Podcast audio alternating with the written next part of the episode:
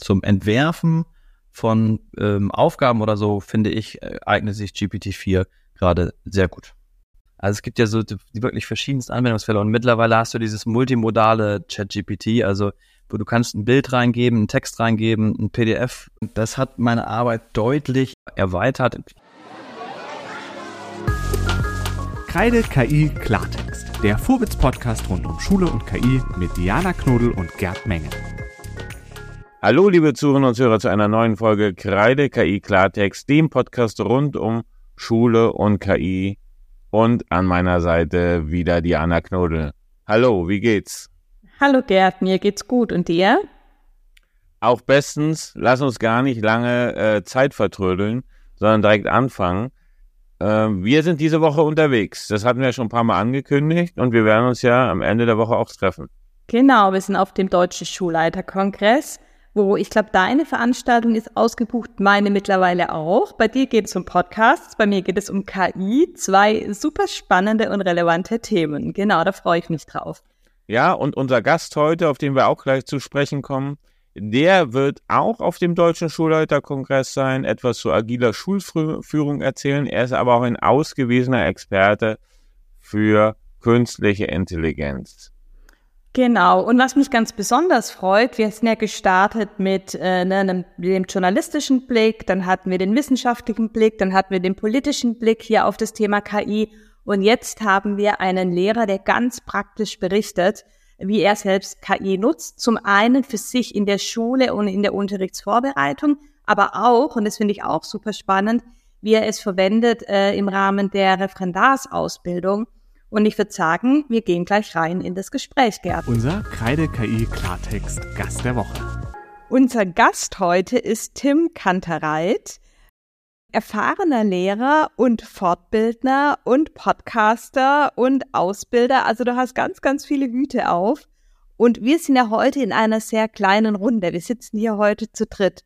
Aber Tim, wir saßen Anfang des Jahres im Januar mit knapp 1000 Leuten schon mal in einem Zoom-Raum. Da hatten wir bei Fobitz nämlich unser erstes KI-Webinar ähm, angeboten mit dir als Referent. Und ich weiß noch, die Anmeldungen, die sind reingekommen, reingekommen, reingekommen, hat gar nicht aufgehört. Und wir waren alle super nervös und wussten nicht, was uns erwartet. Und natürlich gab es dann auch technische Schwierigkeiten. Wir mussten während des Webinars den Raum wechseln.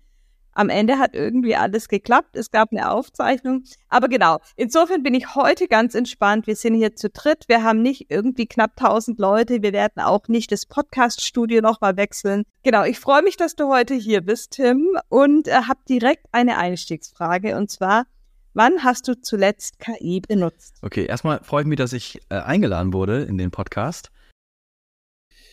Uh, ähm, genau zehn Minuten. Und zwar in der Vorbereitung auf den morgigen ähm, Q2, also das ist die ähm, Qualifikationsstufe 2, also zum Abitur hin, die Schüler, die jetzt in der 13. Klasse sind. Da bereite ich gerade in Mathe ähm, eine Einheit vor, Thema Integralrechnung. Und ähm, da habe ich zuletzt jetzt KI benutzt. Super. Ich dachte jetzt, du sagst vor zehn Minuten in Vorbereitung auf den Podcast. Das war es also nicht, sondern in Vorbereitung auf den Unterricht. Ja, wenn du mir die Fragen vorher geschickt hättest, hätte ich alles natürlich vorher eingegeben. Genau, du hattest keine Chance, dich vorzubereiten. Deswegen ist es hier wirklich live und in echt. Aber nee, spannend. Dann können wir doch direkt einsteigen. Du hast jetzt eben schon erzählt, du bereitest äh, die 13. Klasse für, oder was die 13., also die Abiturklasse für deine Mathematik-SchülerInnen äh, vor. Erzähl doch mal, wie du da ganz praktisch vorgehst. Ich müsste ein bisschen länger ausholen, aber ich versuche es ganz kurz zu machen versuche jetzt mehr so eine instruierende Phase, das haben sie sich gewünscht, einzubauen. Habe jetzt quasi die Aufgabe aus einem Schulbuch, die ich den SchülerInnen äh, in der Stunde stellen möchte, bei ChatGPT hochgeladen, beziehungsweise ja, habe gesagt, das ist die Aufgabe, äh, gib mir bitte weitere äh, Aufgaben des ähnlichen Typs, weil ich nämlich vorhabe, zum einen ähm, auf einer modellierenden Ebene in direkte Instruktion quasi diese wie man dieses Problem angeht, einmal vorzumachen, dann mit ihnen gemeinsam an der Tafel an weiteren Beispielen zu arbeiten und sie danach das quasi nochmal eigenständig machen zu lassen.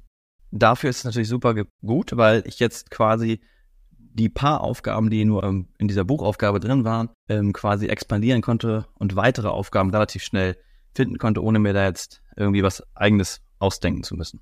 Klingt super und da habe ich direkt eine Rückfrage.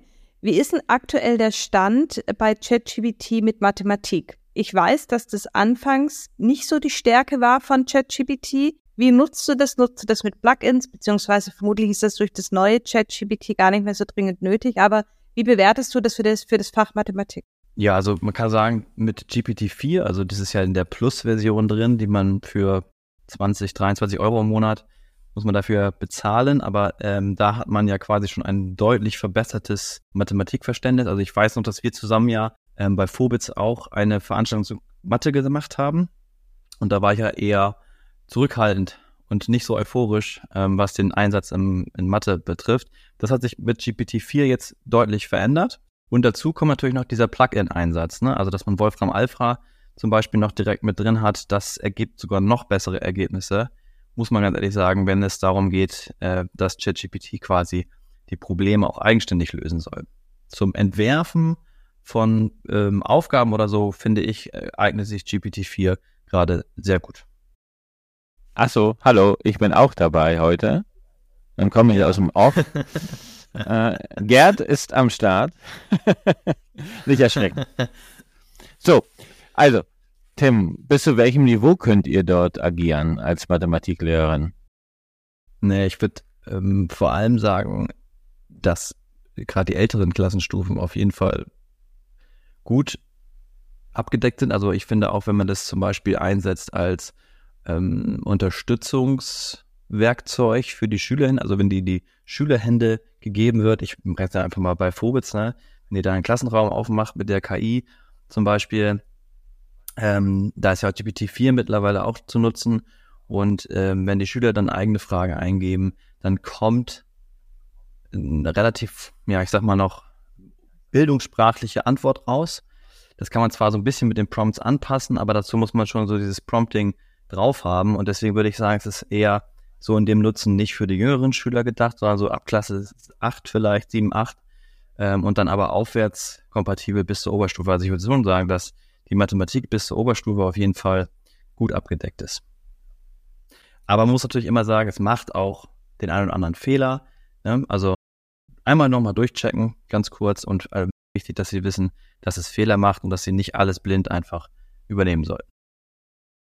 Referendare jahrelang und das Thema Feedback ist ja etwas, was das Referendariat, also im Referendariat eigentlich der Entscheid, also das, das eigentliche Mittel ist für Weiterentwicklung und eigentlich auch die Aufgabe, positives Feedback zu geben als Seminarleiter in oder Arrangements zu, äh, mit den Mitreferendarinnen zu ja.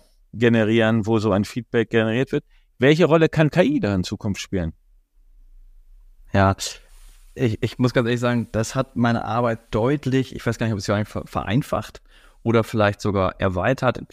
Das richtige Wort fehlt mir dafür noch, aber es ist schon so, dass ich äh, da relativ früh mit angefangen habe, eben ähm, mit den ReferendarInnen in Beratungssitzungen zum Beispiel die KI einzusetzen. Also das heißt, ähm, sowohl ähm, ja, so ein, eine Art narratives Protokoll des Stundenverlaufes zu machen, dann äh, ChatGPT in programmierter Weise, also das muss man jetzt sagen, da kommt noch eine ganze Menge davor. Also ich ich habe das am Anfang habe ich das sozusagen immer durch diese Prompts so ein bisschen vorprogrammiert auf das, was es tun soll. Ähm, mittlerweile kann man ja mit den GPTs, also dieser neuen Funktion, auch sowas eigenes schon bauen. Das habe ich noch nicht ausgetestet für diesen Fall, aber jetzt zu dem anderen. Also mit dem alten GPT oder GPT 3.5 oder GPT 4 ähm, sozusagen kann man dann ähm, äh, jetzt zum Beispiel an Kriterien wie den Seven C's of Effective Teaching, Basisdimension guten Unterrichts, also was äh, schmeiße ich da rein und dann läuft das so durch und ich kann eben halt relativ schnell mit ChatGPT als Sparringpartner sozusagen so einen, ähm, ähm, was lief gut, wo gibt's Verbesserungsvorschläge, das kann ich mir generieren lassen. Ähm, auch da habe ich natürlich nochmal den, den menschlichen Filter, den Blick des Fachleiters drauf, was davon ist Quatsch und was davon ist tatsächlich ähm, erwähnenswert ähm, und kriegt sozusagen nochmal generell eine Erweiterung dazu, wie die Stunde gelaufen ist und nochmal neue Punkte, Ansatzpunkte über das, was wir sprechen können im, in dem Unterrichtssetting. Ähm, und was ganz besonders schön ist, ähm, ist, dass es auch sehr viele positive Dinge hervorbringt. Ist mir in der vergangenen Zeit nicht immer unbedingt bei jeder Stunde so gut gelungen. Und jetzt habe ich halt deutlich mehr auch positive Aspekte, kann die einbringen. Und was wir dann auch noch machen können, ist halt, dass wir zusammen, gemeinsam, wenn es darum geht, ähm, einen der Schwerpunkte, den sich die Referendarin oder der Referendar gesucht hat, ähm, wenn man daran arbeitet, ähm, dass man dann eben halt auch nochmal zusätzlich die KI befragen kann und die wirklich äh, viele Vorschläge macht, viele davon vielleicht auch sagt, naja, die sind ja trivial, aber es gibt den einen oder anderen Vorschlag, ähm, der uns dann tatsächlich in diesem Beratungssetting deutlich weitergebracht hat. Und das, äh, das ist einfach, ja, ist verrückt, aber ähm, ich habe das mittlerweile tatsächlich so in den Alltag mit schon äh, integriert und möchte es auch nicht mehr unbedingt missen aus dem, es gibt medizinische Untersuchungen, wo Menschen durch KI-Tutoren begleitet wurden und die Heilung und beziehungsweise die Rückmeldung, es ist im psychiatrischen, im psychologischen Bereich gewesen, um 40 Prozent besser waren, als hätten sie mit, direkt mit Menschen zu tun. Es ist eigentlich auch ein bisschen erschreckend. Gleichzeitig natürlich zeigt es, es ist amerikanisch programmiert, immer nice und wie geht es dir und äh, die, diese es hat halt, äh, ist amerikanisch angelernt, also diese, diese, ich will sie nicht oberflächlich, aber diese Grundfreundlichkeit, die, die da mitschwingt, die spielt da eine Rolle. Vielleicht müssen da mal so ein paar alte, ausgediente Studienleiter mal diese Zeitung beiseite schieben und eine eigene KI generieren, damit wir diese alten Zustände wieder haben. Haben sie dann auch mit dem Lineal unterstrichen. Rot ist die Farbe des Lehrers oder ähnliche Dinge, die jetzt einfach mal eingegeben werden müssen. Nein, Spaß beiseite. Es hilft uns und wir können es auch im Referendariat einsetzen. Nichtsdestotrotz ein Thema ist es, und das ist mir natürlich auch vertraut, ähm, das Thema Hausarbeiten, Stundenentwürfe erstellen mit KI. Und ich vermute, Tim, du hast da eine progressive Haltung. Nee, also Hausarbeiten mit KI schreiben geht gar nicht. Nein, weiß ich nicht. Also ähm, tatsächlich ist das Thema Hausarbeiten irgendwie so ist ja immer, oder Hausaufgaben, das sind immer diese Klassiker, die ja ganz am Anfang auch schon in den Diskussionen immer rausgehauen wurden, so der Tod der Hausaufgaben oder, oder Hausarbeiten darf man jetzt nicht mehr schreiben und so. Würde da eher sagen, nö, nutzt doch die KI, aber gib's dann bitte auch an, wenn du das irgendwo gemacht hast. Ne? Also das ist vielleicht die progressive Haltung, die du meinst. Ich, mir geht es um die Hausarbeiten der Referendare. Das kann natürlich sein, dass in Bremen keine mehr geschrieben werden. Also am Ende des Referendariats schreibt man ja so ein Lang, also nicht nur die Langentwürfe, die geschrieben werden müssen und Stundenentwürfe, sondern auch die Hausarbeiten, die Teil, in Mecklenburg-Vorpommern sind sie Teil mhm. der, der Prüfung und auch des, der Bewertung und ja. der Note am Ende des Referendariats. Das ist meine Frage. Ja, das ist das sogenannte Kolloquium und die äh, Kolloquiumsarbeit davor, also ähm, zwölfseitige Hausarbeit schreiben die ReferendarInnen bestimmt hat der eine oder andere gerade in der Anfangszeit dann auch mal ChatGPT für eine Formulierung oder sowas benutzt. Weiß ich natürlich jetzt nicht. Äh, wird wahrscheinlich auch jetzt im Nachhinein vielleicht nochmal jemand zugeben, aber bestimmt nicht vorher. Und es gibt auch noch keine offizielle ähm, Richtlinie äh, bei uns, ähm, die das jetzt reguliert. Ich persönlich würde aber sagen, dass es auf jeden Fall so sein sollte, dass die ReferendarInnen, das hatte ich ja auch gerade schon bei Hausarbeiten, wenn sie es nutzen, dass sie es dann eben halt entsprechend kennzeichnen wo an welcher Stelle das genutzt wurde und dann vielleicht als Literaturverzeichnis hinten nochmal oder Quellenverzeichnis zusätzlich nochmal ein Prompt-Verzeichnis oder sowas haben, wo eben dann auch drin steht, äh, wie, wie die KI genutzt wurde. So könnte ich es mir vorstellen. Ob das jetzt so verpflichtend ist, kann ich natürlich nicht sagen. Weil äh, verpflichtend ist es natürlich noch nicht. Sie müssen ja nichts angeben. Letzte Frage zum Thema Referendariat, Tim. Wie integrierst du denn ganz konkret KI-Tools und sind sie auch schon Bestandteil deiner Seminare, die du mit den Referendarinnen und Referendaren durchführst? Jein. also tatsächlich zum, zum Beginn, als es äh, aufkam im äh, Oktober letzten Jahres, ähm, da war ich ja auch ganz gehypt, wie viele wahrscheinlich, ähm, und habe denen das sofort erzählt und es kannten ja auch noch nicht, einig, äh, noch nicht alle. Hab noch gleich gesagt, so, boah, das kann auch Unterrichtsplanung und so weiter. Und da solltet ihr euch auf jeden Fall mal anschauen. Ich weiß, das haben wir auf dem Weihnachtsmarkt noch besprochen. Also da haben wir noch sehr lange darüber gesprochen. Und dann haben wir es auch im Seminar einmal besprochen. Das heißt, ich habe sowas ähnliches gemacht wie jetzt bei Phobitz oder beim Schulportal. dass wir da eben halt äh, ein, so ein Seminarstunde mal zu gemacht haben, ein bisschen was ausprobiert haben mit ChatGPT, ich gezeigt habe, was es kann. Und ähm, das war's dann erstmal für eine Zeit lang. Ich habe tatsächlich jetzt durchaus in der, meiner eigenen Vorbereitung auf Seminare, also wenn es zum Beispiel so um Impulsfragen geht, die man vielleicht so in so einem Impromptu Networking am Anfang des Seminars oder bei Feedbackrunden oder sowas hat. Wenn man da irgendwie so Impulse braucht, da benutze ich die KI auch sehr oft, äh, um das mal äh, schnell zu generieren, beziehungsweise jetzt nicht äh, immer in diesen kleinen kleinen da irgendwelche Fragen nochmal zu formulieren, dann finde ich das ganz gut, wenn man das mit so einem Sparring-Partner macht. Im Seminar selbst ist es tatsächlich noch nicht so richtig wieder Thema geworden. Ich hatte jetzt ein Projekt, ähm, die müssen bei uns für ein Barcamp unter den ReferendarInnen halt eine eigene Session vorbereiten. Und da hatte ich tatsächlich auch äh, die Vogels KI-Tools als ähm, Klassenraum für die freigestellt, so dass sie es dann nutzen konnten. Ähm, wir haben es auch in einer anderen Session nochmal gemacht, da ging es um Stochastik, deren eigene Fragen an den Stochastikunterricht und da gab es neben anderer Literatur, die sie bedienen konnten, eben halt auch einmal die Möglichkeit, diesen Vogels äh, Klassenraum zu nutzen und dann ihre Fragen quasi darüber auch generieren zu lassen oder sich Antworten generieren zu lassen und eine Problemlösung anzustreben. So, also das sind so die Elemente, die ich gerade ausprobiere und ähm, ja, aber ich, also es kommt, man kommt einfach nicht mehr drum rum, ne? Also die ähm, ReferendarInnen sind einfach mittlerweile mit KI auch irgendwie vertraut schon ein Stück weit. Nicht alle, aber ich würde sagen 90 Prozent. So, da habe ich eine kurze Frage und dann danach noch mal eine längere Frage. Ähm, wenn die ReferendarInnen jetzt schon damit vertraut sind, ist das schon mal gut und äh, macht Hoffnung. Wie schätzt du die Lage unter den Lehrkräften ein? Also insgesamt, du kennst ja auch viele andere Lehrkräfte. Wie verbreitet ist äh, ChatGPT oder KI da? Ja, ist das, ich weiß nicht, ob das die richtige Frage, wie viel verbreitet ist. Ich glaube, dass jeder davon schon gehört hat. Also wenn ich in meinem Kollegium frage, hat jeder davon gehört. Ich würde sagen, sogar 70 Prozent haben das schon mal ausprobiert. Aber wie sie da die, wie die, wie die Haltung dazu ist, das ist, glaube ich, äh, entscheidender. Und da würde ich sagen, mh, hm, ist es eher so, dass die wenigsten es äh, progressiv nutzen, sondern eben halt eher sagen, ah, das braucht man nicht oder das, das sollte man nicht nutzen, das ist Teufelszeug, ich jetzt fast gesagt.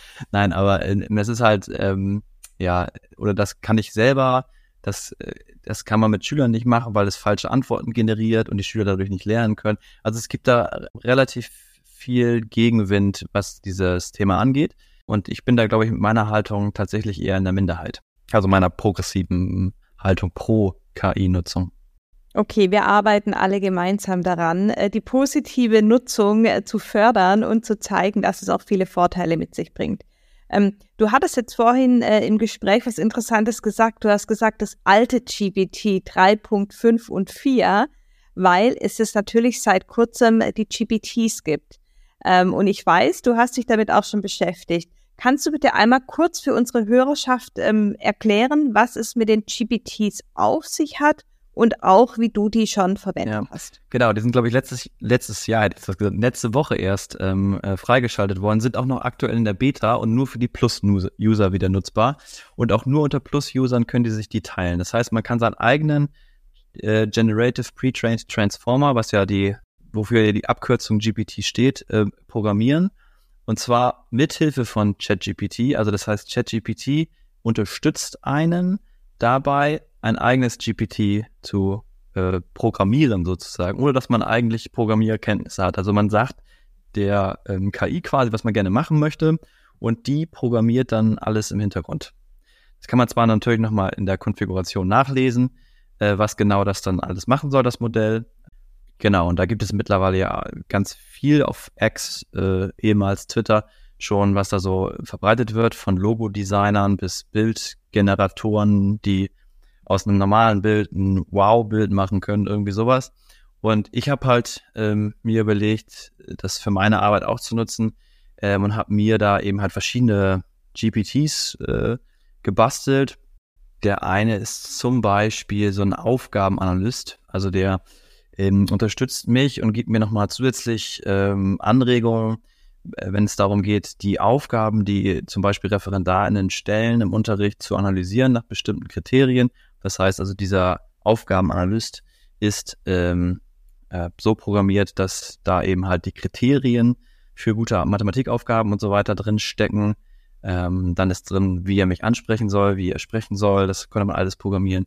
Wie er aussehen soll. Also er hat ja auch ein Profilbild oder sie, er, er, sie, weiß ich auch nicht.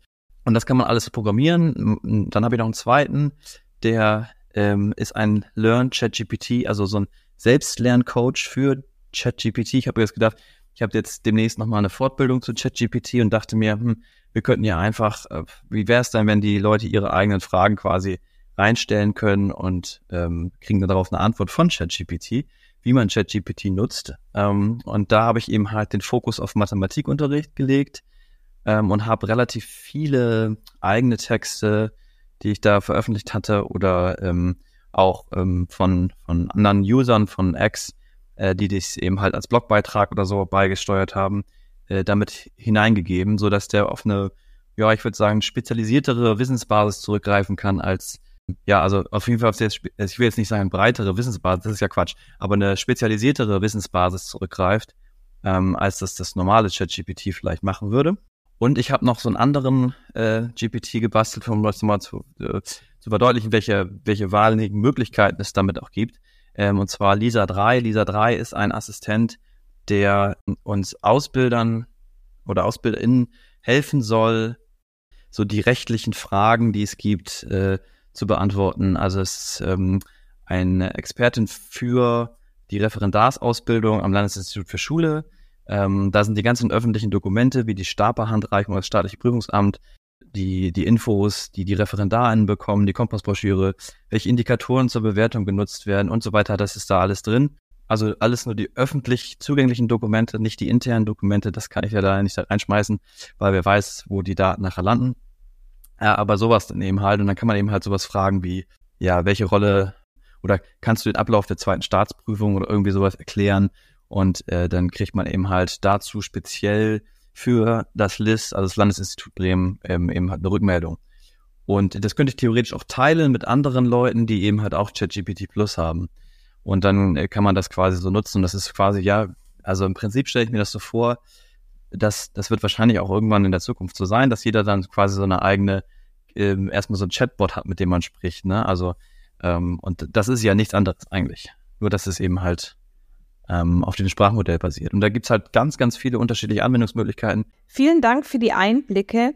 Ich glaube einfach nur ähm, eine Ergänzung. Du hast es jetzt zwar erwähnt, dass man da Dokumente hochladen kann, aber ich glaube, das ist fürs Verständnis nochmal ganz wichtig, dass diese eigenen GPTs dann eben das Wissen aus diesen Dokumenten verwenden. Und ich glaube, das ist diese Stärke auch, die die haben und dass man die so einfach erstellen kann.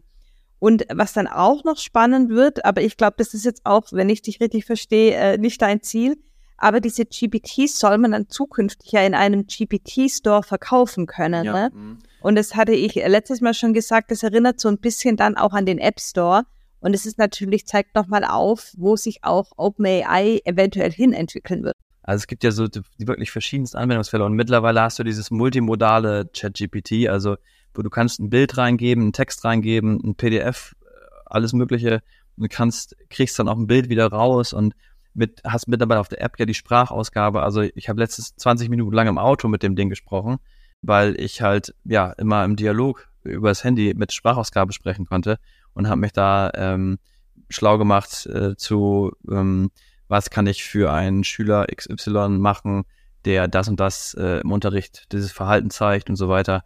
Ähm, welche Möglichkeiten habe ich da, ähm, mich dem irgendwie zu nähern? Ähm, und das kann ich halt zusätzlich nutzen, natürlich zu dem Gespräch mit dem Schüler oder den Eltern.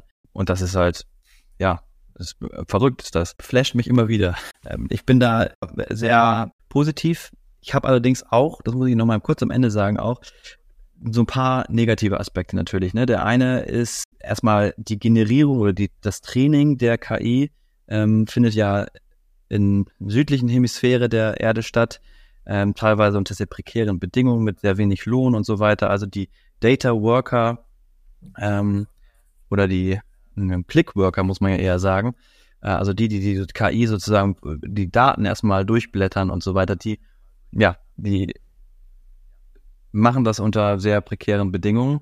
Ähm, und dann kommt noch hinzu, ne, wir wissen nicht, was das Ganze ökologisch auch für Auswirkungen hat. Ähm, wie, also allein wie viel Energie dann so ein 20-minütiges Gespräch wahrscheinlich gekostet hat, wie viel Wasser da reingeht, wissen wir ja alles noch nicht. Und ja, da macht man sich dann manchmal schon so ein paar Gedanken drüber, ne? Das äh, ist sozusagen die, die, die dunkle Seite davon, finde ich, neben dem moralischen Aspekt, den man natürlich zusätzlich noch hat. Also ich unterhalte mich mit einer Maschine und fütte sie mit Daten. Was macht die Maschine damit? So, also das ist halt noch irgendwie ein bisschen ähm, andere Seite, wo man natürlich auch äh, vorsichtig sein muss. Deswegen natürlich nochmal der Rat an alle HörerInnen, niemals Daten, äh, also persönliche Daten wie Namen oder äh, andere Daten eben halt da einzugeben. Auch nicht von Ihrem Nachbarn. Nein, auch nicht von Ihrem Nachbarn und auch nicht von anderen Menschen. Das sollte man nicht tun, weil man nicht weiß, was damit passiert. Auch wenn er ihr Laub rübergepustet hat durch die Hecke. So, wir, Tim, wir kommen auf die Zielgerade. Sehr interessant. Man hätte richtig Lust, jetzt direkt so ein paar GPT zu programmieren und hab, man hat auch ein paar Ideen. Ich habe natürlich auch die Hürde jetzt verstanden, es ist ja auch noch ganz frisch, dass eben nur andere Nutzer, die G, also die äh, ChatGPT Plus haben, das auch mhm. nutzen können. Also die Zugänglichkeit ist ja noch sehr beschränkt, also sehr elitär im Grunde genommen. Und ich möchte jetzt gerne unsere Standardfrage stellen. Was stellst du dir vor? Eigentlich, Diana, eigentlich ist es, ist die Frage zu stellen, was in zehn Jahren ist, völlig höhenrissig. Weil das hat ja so eine Dynamik. Ich frage mal ganz was an. Ich, ich weiche davon ab, das haben wir nicht abgesprochen. Was denkst du, wie wird sich Schule in einem Jahr wieder verändert haben. Denn damit haben wir angefangen, das Gespräch, als du dich mit Diana unterhalten hast, als ihr das Seminar vor einem Jahr gemacht habt. Also in Schule meinst du jetzt?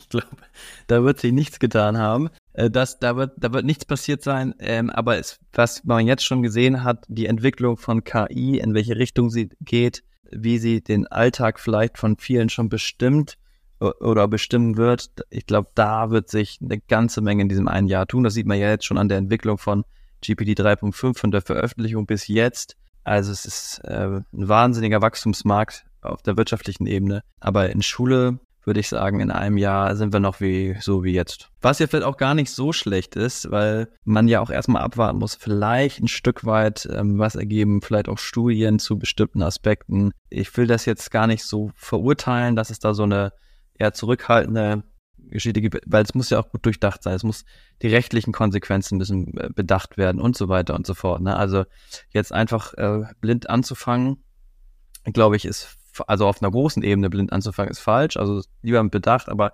natürlich könnte ich mir gut vorstellen, dass man einfach sagt, es gibt kleine Laborschulen oder mehr Laborschulen, äh, in denen eben was ausprobiert wird, ähm, in denen ganz klar gesagt wird, wir wollen hier äh, den Unterricht verändern, anders machen und das eben wissenschaftlich begleitet und dann äh, kann man eben halt dann auch vielleicht das Ganze ausrollen auf die ähm, große Schullandschaft. Vielleicht zwei Punkte dazu. Ähm, ich finde es schon wichtig, dass wir es schnell in die Schule bringen, einfach weil die Kinder ja ohnehin Zugang dazu haben über Roblox und Snapchat. Da wiederhole ich mich jedes Mal. Ähm, und deswegen finde ich so unglaublich wichtig, dass wir das Thema möglichst schnell in die Schule bringen, aber auf eine begleitete Art und Weise. Ne? Natürlich nicht einfach rein und macht mal, sondern angeleitet mit Regeln, mit Unterstützung der Kultusministerien, der Schulleitungen und so weiter. Das ist immer mein Wunsch. Und ähm, ich verstehe aber auch, dass man das natürlich nicht von heute auf morgen schafft. Gleichzeitig sehe ich aber bei dem Thema ähm, durchaus eine Schnelligkeit, die ich in den letzten Jahren so noch nicht gesehen habe. Nicht überall natürlich, aber durchaus in einigen Bereichen und ich bin eigentlich ganz optimistisch gestimmt. Aber jetzt will ich trotzdem von Tim noch einmal hören, wie wünschst du dir denn die Schule der Zukunft in zehn Jahren? Du darfst es dir wünschen und wie stellst du dir vor, äh, wie die Schule bis dahin äh, sich entwickelt hat? Mit oder ohne KI? Das ist jetzt erstmal egal. Ja, wir haben gerade auch im, Landesinstitut in einer kleinen Gruppe daran gearbeitet, so eine Vision auszuarbeiten. Ähm, was uns da besonders wichtig ist und was mir auch wichtig ist, ist eben so die Richtung, dass wir eben halt auf mehr Selbststeuerung, mehr Individualisierung hinsteuern. Ähm, ich sag mal so, ich würde es mal vergleichen vielleicht mit dem ehemaligen Lehramtsstudium. Also als ich noch studiert habe, 2000, oh, jetzt äh, hau ich es mal raus, 2003 habe ich angefangen zu studieren. Ähm, da war das Studium noch so, dass man sich sehr viel selber wählen konnte und seinen Stundenplan quasi zusammengebaut hat. Das ist heutzutage ja gar nicht mehr möglich. Heute ist ja wirklich so sehr verschult, das ganze System. Äh, und sowas äh, wäre eben halt voll cool, wenn man eben halt sagen könnte, es gibt so ähm, Lehrkräfte, die bieten hier einen Kurs an, den muss ich besuchen. Äh, das kann ich aber zu einem bestimmten Zeitpunkt machen. Äh, und ähm, dann gibt es Kurse, die ich zur Wahl habe. Und ähm, das, sowas könnte ich mir zum Beispiel sehr gut vorstellen. Ähm, und dass wir eben halt diese digitalen Aspekte, die sind mir eigentlich jetzt gar nicht so, so besonders wichtig. Ähm, die können halt unterstützend wirken, aber auch nicht für jeden unbedingt. Aber sie helfen natürlich ganz stark bei der Organisation von so einer äh, Schulform. Dementsprechend würde ich sagen, ähm, da ist äh, gerade die große Möglichkeit von Digitalisierung, dass wir eben halt ähm, ja an einem bestimmten Ort ähm, so einen Knotenpunkt haben, wo alles zusammenläuft und äh, wo auch die Organisation drüber läuft. Und dann kann man eben halt auch diese freie Reform irgendwie wählen und die SchülerInnen ähm, ja würden vielleicht dann doch standardisiert vielleicht ein paar Tests machen, aber vor allen Dingen auch viel projektbasiert arbeiten. Vielen herzlichen Dank für die vielen Einblicke. Auch, ich sag mal, Rückblick, als Histor also diese, das war ja schon fast historisch, euer Seminar, dann aber auch der Ausblick, was ist möglich, wie setzt du es ein und natürlich auch, was sollte in der Ausbildung beachtet werden. Natürlich teile ich nicht ganz so deinen dein Pessimismus. Mensch, wir sind doch in Deutschland, geht's voran.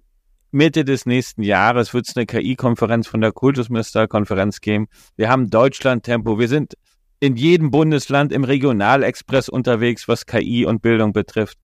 Also da, da wird richtig was passieren. Aber die, die, du weißt ja schon, die Deutsche Bahn, die stockt manchmal auch.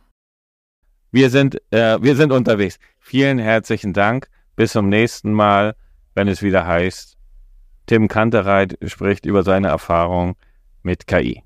Aktuelles aus der KI-Welt für den Schüler. Ja, Tim ist natürlich ein ausgewiesener Experte für KI. Er setzt es in der Schule ein, er setzt es in der referendalen Ausbildung ein. Man merkt aber auch, dass er, zumindest ist es, habe ich das gespürt, bei aller Euphorie da auch mit Widerständen, Widerständen zu kämpfen hat. Das kann man so aus dem Gespräch heraushören, so mit Küchenpsychologie. Und ich glaube, das ist eine Erfahrung, die viele Kollegen haben, die an der einen oder anderen Stelle schon ein bisschen vorpreschen, äh, dass natürlich dann man immer wieder auf Widerstände tritt. Aber ich finde es auch richtig, ne, das sagen wir auch immer, dass man die Dinge kritisch hinterfragen muss, ne?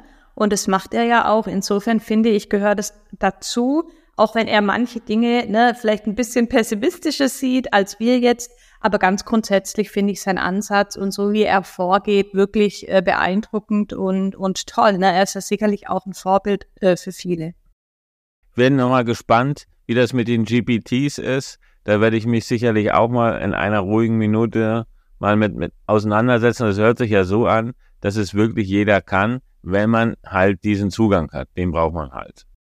Gerd, Warte, gedulde dich ein bisschen. Wir sind an dem Thema natürlich auch dran. Aber probier es schon mal aus. Aber ähm, ich bin mal gespannt, wie sich das Ganze so entwickelt. Moritz ist dran und äh, dann mache ich mit.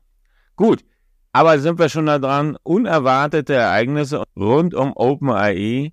Der CEO ist weg und dann liest man einen Tag später, er soll wiederkommen, Diana. Wie hast du das verfolgt? Großer Artikel auch im Handelsblatt? Ja, also, es ist total verrückt, was da gerade passiert. Und die Dinge entwickeln sich ja immer so rasant. Absolut. Vielleicht ist auch man ja bald Chef von Microsoft, Diana. Was auch immer, ne? Also, ich versuche mal wiederzugeben, äh, was passiert ist für die, die es vielleicht noch nicht mitbekommen haben.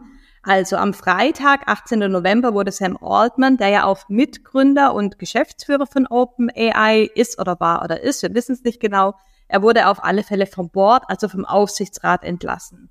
Und der Aufsichtsrat besteht aus sechs Personen, inklusive Sam Altman und Greg Brockman, der übrigens auch aus dem Aufsichtsrat entfernt wurde. Und es liegt aber nicht an der Leistung von Sam, sondern man weiß es nicht genau, die halten sich da natürlich ein bisschen bedeckt, aber es gab wohl Meinungsverschiedenheiten innerhalb des Boards über die strategische Ausrichtung. Und dann haben eben die vier anderen Boardmitglieder entschieden, Sam zu entlassen. Und ähm, wie gesagt, Craig Brockman aus dem Board zu entfernen. Der hat dann aber freiwillig gekündigt und mit ihm auch noch viele andere wichtige Personen. Und ähm, vielleicht noch ganz kurz zwischenzeitlich wurde als Interims-CEO Mira Murati benannt. Die war bisher CTO, also Technikchefin. Angst sehr groß ist, dass noch viele andere gute Leute gehen und natürlich Sam Altman mit seinem, mit seiner Bekanntheit, mit seinem Netzwerk, mit seinen Kontakten ähm, eventuell relativ schnell was Neues eigenes gründet. Ähm, das sind die Investoren natürlich auch nicht begeistert. Deswegen wird jetzt gerade äh, diskutiert, ob Sam nicht doch wieder zurückkommt. Ähm, das Ganze ist jetzt noch nicht entschieden. Ich hoffe und denke, wenn der Podcast raus ist, ist es geklärt. Ähm, wir werden es dann vielleicht in den Show Notes nochmal erwähnen. Aber auf alle Fälle ist es wirklich ganz schön verrückt, was da gerade abgeht. Was ich auch nochmal wichtig finde, was man sich da einfach bewusst machen muss, dass man sich keineswegs so sicher sein darf, nur auf eine Firma zu setzen und darauf zu vertrauen, weil, ne, ich sage jetzt mal OpenAI, die sind zwar schon länger am Markt, seit 2015, aber durch ChatGPT sind die natürlich absolut in die Öffentlichkeit geraten und es sind jetzt gerade schon so dieses State of the Art, Open äh, State of the Art äh, Model, mit dem alle arbeiten oder die meisten arbeiten. Aber wir sehen eben auch, wie volatil sowas sein kann oder wie schnell sowas dann auch wieder, sag ich mal, in sich zusammenbrechen kann. Und deswegen ist es gut, dass es verschiedene Anbieter gibt und es ist, sollte man sich eben auch bewusst machen. Und vielleicht noch ein letzter Punkt dazu. Ähm, was ich auch spannend finde, Sam Altman wird ja immer wieder auch mal mit Steve Jobs verglichen. Und ich weiß gar nicht, ob das alle Hörerinnen und Hörer wissen, aber Steve Jobs wurde ja auch mal von Apple gekündigt, allerdings für einige Jahre und er kam dann auch wieder zurück und hat äh, Apple noch erfolgreicher und größer gemacht. Und auch hier gibt es wieder Parallelen. Aber wenn sich das Ganze so schnell entwickelt, sind es nicht einige Jahre, sondern nur ein paar Tage. Und es zeigt auch wieder, wie schnell wir gerade in dieser ganzen KI-Welt unterwegs sind. Also so viel zum aktuellen Stand. Ähm, wir werden sicherlich in den nächsten Tagen erfahren, wie es da genau weitergeht. Auf alle Fälle war das ein sehr aufregendes Wochenende. Breaking News. Okay, hier kommt noch ein Versuch, ein aktuelles Update reinzubringen äh, zur Causa OpenAI und Sam Altman. Vermutlich wird auch diese Nachricht schon wieder äh, überholt sein, bis der Podcast rauskommt, weil sich die Dinge gerade einfach überschlagen. Tatsächlich ist es so, dass heute, also am Montag, entschieden wurde, dass Sam Altman nicht zurückkommen soll zu OpenAI. Er und Greg Brockman wechseln zu Microsoft und sollen dort das Thema künstliche Intelligenz voranbringen. Jetzt ist es so, dass wirklich ganz, ganz viele der MitarbeiterInnen von OpenAI sich hinter Sam und Craig stellen und äh, quasi kündigen wollen oder drohen zu kündigen, wenn die nicht zurückgeholt werden. Und ähm, ja, keine Ahnung, selbst der, der das Ganze initiiert hat, Ilya heißt der, ähm, hat jetzt auf Twitter geschrieben, er wollte das nicht und ähm, er bereut das Ganze. Insofern, es ist ein äh, Riesenchaos nach wie vor. Und wie das Ganze jetzt letztendlich ausgehen wird, müssen wir sehen. Das wird die Zeit zeigen. Man kann nur sagen, der große Gewinner dieser ganzen Sache ist auf jeden Fall Microsoft. Und ähm, genau, so viel als kurzes Update. Wie gesagt, es kann gut sein, dass es morgen schon wieder ganz anders aussieht. Breaking News. Das kenne ich eigentlich sonst nur so aus dem einem anderen Hobbybereich, dem Sport. Äh, Gott sei Dank nicht in dem Verein, wo ich unterwegs bin. Da geht es ja auch Minecraft, aber das ist eben da auch Amerika. Spannend, das ist Stoff für eine gu richtig gute Netflix-Serie. Mit Sicherheit. Wenn wir jetzt schon bei OpenAI sind, was gibt es sonst noch für Neuigkeiten von anderen großen KI-Firmen? Was äh, ist da oder was steht dort in den Startlöchern? Was gibt es Neues zu berichten? Mhm. Also wir hatten ja auch schon über Googles Gemini ähm, gesprochen, das Sprachmodell, auf das gerade sehr viele auch setzen. Es sollte eigentlich ursprünglich Ende November rauskommen. Das Ganze hat sich jetzt wohl nochmal verzögert, wurde kommuniziert und es soll irgendwann in Q1, also im Anfang 2024 rauskommen. Und ähm, natürlich wäre es gerade jetzt aus Sicht von Google ganz spannend gewesen, mit dem eigenen Sprachmodell rauszukommen, wenn es diese Turbulenzen bei OpenAI gibt. Aber okay, ne, man, man weiß nicht, was der Grund ist. Vielleicht brauchen die doch noch mal mehr. Vielleicht sind sie mit der Qualität nicht zufrieden. Äh, wir werden es weiter verfolgen und sobald es da ist, werden wir es natürlich auch ausprobieren und testen, um eben vergleichen zu können, ob es wirklich mithalten kann mit mit ChatGPT. Und ähm, ein anderes Sprachmodell, das wir hier noch gar nicht erwähnt hatten, ist das Sprachmodell von Elon Musk. Er hat ja mit seiner ähm, mit seiner quasi Ex-AI-Company ähm, den äh, ChatGPT-Konkurrenten Grok veröffentlicht. Und im Gegensatz zu anderen KI-Programmen will er mit Grok Echtzeitinformationen verarbeiten und seine Daten unter anderem aus Twitter oder jetzt heißt es ja X beziehen. Und ähm, Elon Musk behauptet auch, dass Grok heikle Fragen beantworten kann, ähm, die die anderen Chatbots nicht beantworten.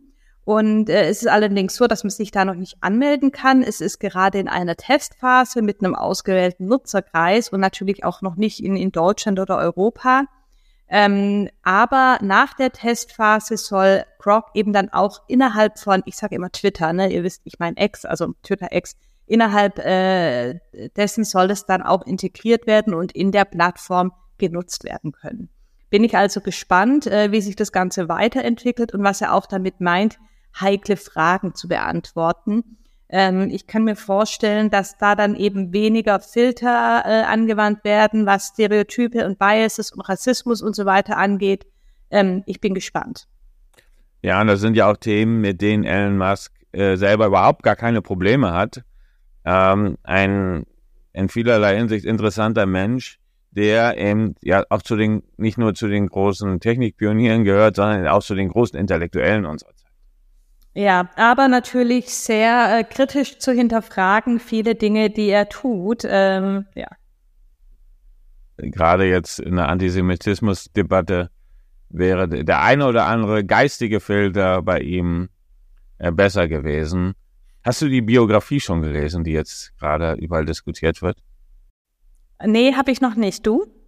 Auch noch nicht. Ich habe jetzt bloß immer verfolgt, dass man das lesen soll. Ich habe leider ähm, ich habe jetzt, ich habe es noch nicht geschafft. Ja. Vielleicht schaffen wir das nochmal an anderer Stelle, denn äh, es ist ja auch aus dem Kontext her interessant. Da auf der anderen Seite haben wir, das haben wir auch noch nicht diskutiert, die großen Köpfe der KI-Firmen, gerade aus Amerika, ja sagen, wir wollen die Reglementierung, wir wollen das einschränken und so weiter. Aber die Hintergründe, die dafür stehen, ja eher doch äh, einen hochelitären Charakter haben. Das wäre nochmal ein Thema für eine extra Folge hm, da könnte man sich auch mal ethisch-philosophisch dem Thema nähern. Da habe ich auch schon eine Idee, wenn wir zu einladen könnten, werde ich gleich mal in unser Dokument packen. Ideen ist ein gutes Stichwort. Ihr habt viele Ideen bei Phobits. Ihr Phobits weltweit demnächst? Nein, ihr geht international, habe ich gelesen. Genau, sagen wir mal so, äh, wir sind gerade, was mich total freut, beim German Accelerator Singapur und Asien dabei. Ähm, da hatten wir uns beworben und wurden dann auch angenommen. Und da ist quasi ein KI-Track. Also es dreht sich alles auch um das Thema künstliche Intelligenz, was natürlich sehr passend ist für uns gerade. Und es handelt sich dabei um ein vierwöchiges Programm. Das Ganze ist finanziert vom Wirtschaftsministerium. Ähm, und es geht in erster Linie darum, Singapur und den asiatischen Markt besser kennenzulernen und zu verstehen. Und ähm, wie du siehst, bin ich allerdings nicht in Singapur vor Ort, sondern äh, Frederik, mein Mitgründer und unser CTO ist gerade dort und Xenia, eine Kollegin aus unserem Team. Und ja, die erleben viele tolle Dinge, die treffen spannende Leute und die lernen vor allem ganz, ganz viel über die Möglichkeiten und auch Herausforderungen äh, des asiatischen Marktes. Ne? Und ähm, genau, also viel mehr kann ich noch gar nicht sagen, aber es ist für uns natürlich super spannend und aufregend auch zu sehen, ähm, dass wir vermehrt Anfragen aus dem Ausland bekommen. Und ähm, ja, wir werden das Ganze weiter verfolgen und schauen. Unser Fokus ist natürlich nach wie vor Deutschland, weil wir hier super viel zu tun haben. Auch hier kriegen wir glücklicherweise viele Anfragen. Ne? Jetzt Ende des Jahres ist immer super viel los. Ähm, und werden das natürlich äh, auf alle Fälle immer äh, priorisieren jetzt äh, in nächster Zeit. Und ähm, trotzdem freut es mich natürlich. Und ich kann schon mal ankündigen, ich habe für März auch eine super spannende Anfrage bekommen für die Konferenz im Ausland. Ähm, wo das ist und was es ist, werde ich dann aber erzählen, wenn es ein bisschen konkreter ist. Im März weiß ich ja, wo eine Konferenz ist. Nee, es ist nicht die, die du denkst. Aber weißt du, was ich denke? Aber egal, wir werden drüber reden. Das Thema Asien und Deutschland Wirtschaftsförderung, es freut mich natürlich, dass ihr als Vobitz dort mit vertreten seid in Singapur. Ich habe was für das Handelsblatt geschrieben, genau auch um, um das Thema deutsche, also Förderung von Ethics und KI und gerade in Abgrenzung zu China, also äh, wo ja mit KI ganz anders umgegangen wird. Das hatten wir auch schon mal kurz in unserem Podcast. Das finde ich erstmal wirklich äh, klasse, dass wir uns da auch öffnen, dass ihr eingeladen seid, dass man auch den Blick weitet. Wir haben hier eine ganze Menge erstmal in Deutschland zu tun. Morgen, Dienstag, und Montag findet eine, der Digitalgipfel statt in Jena.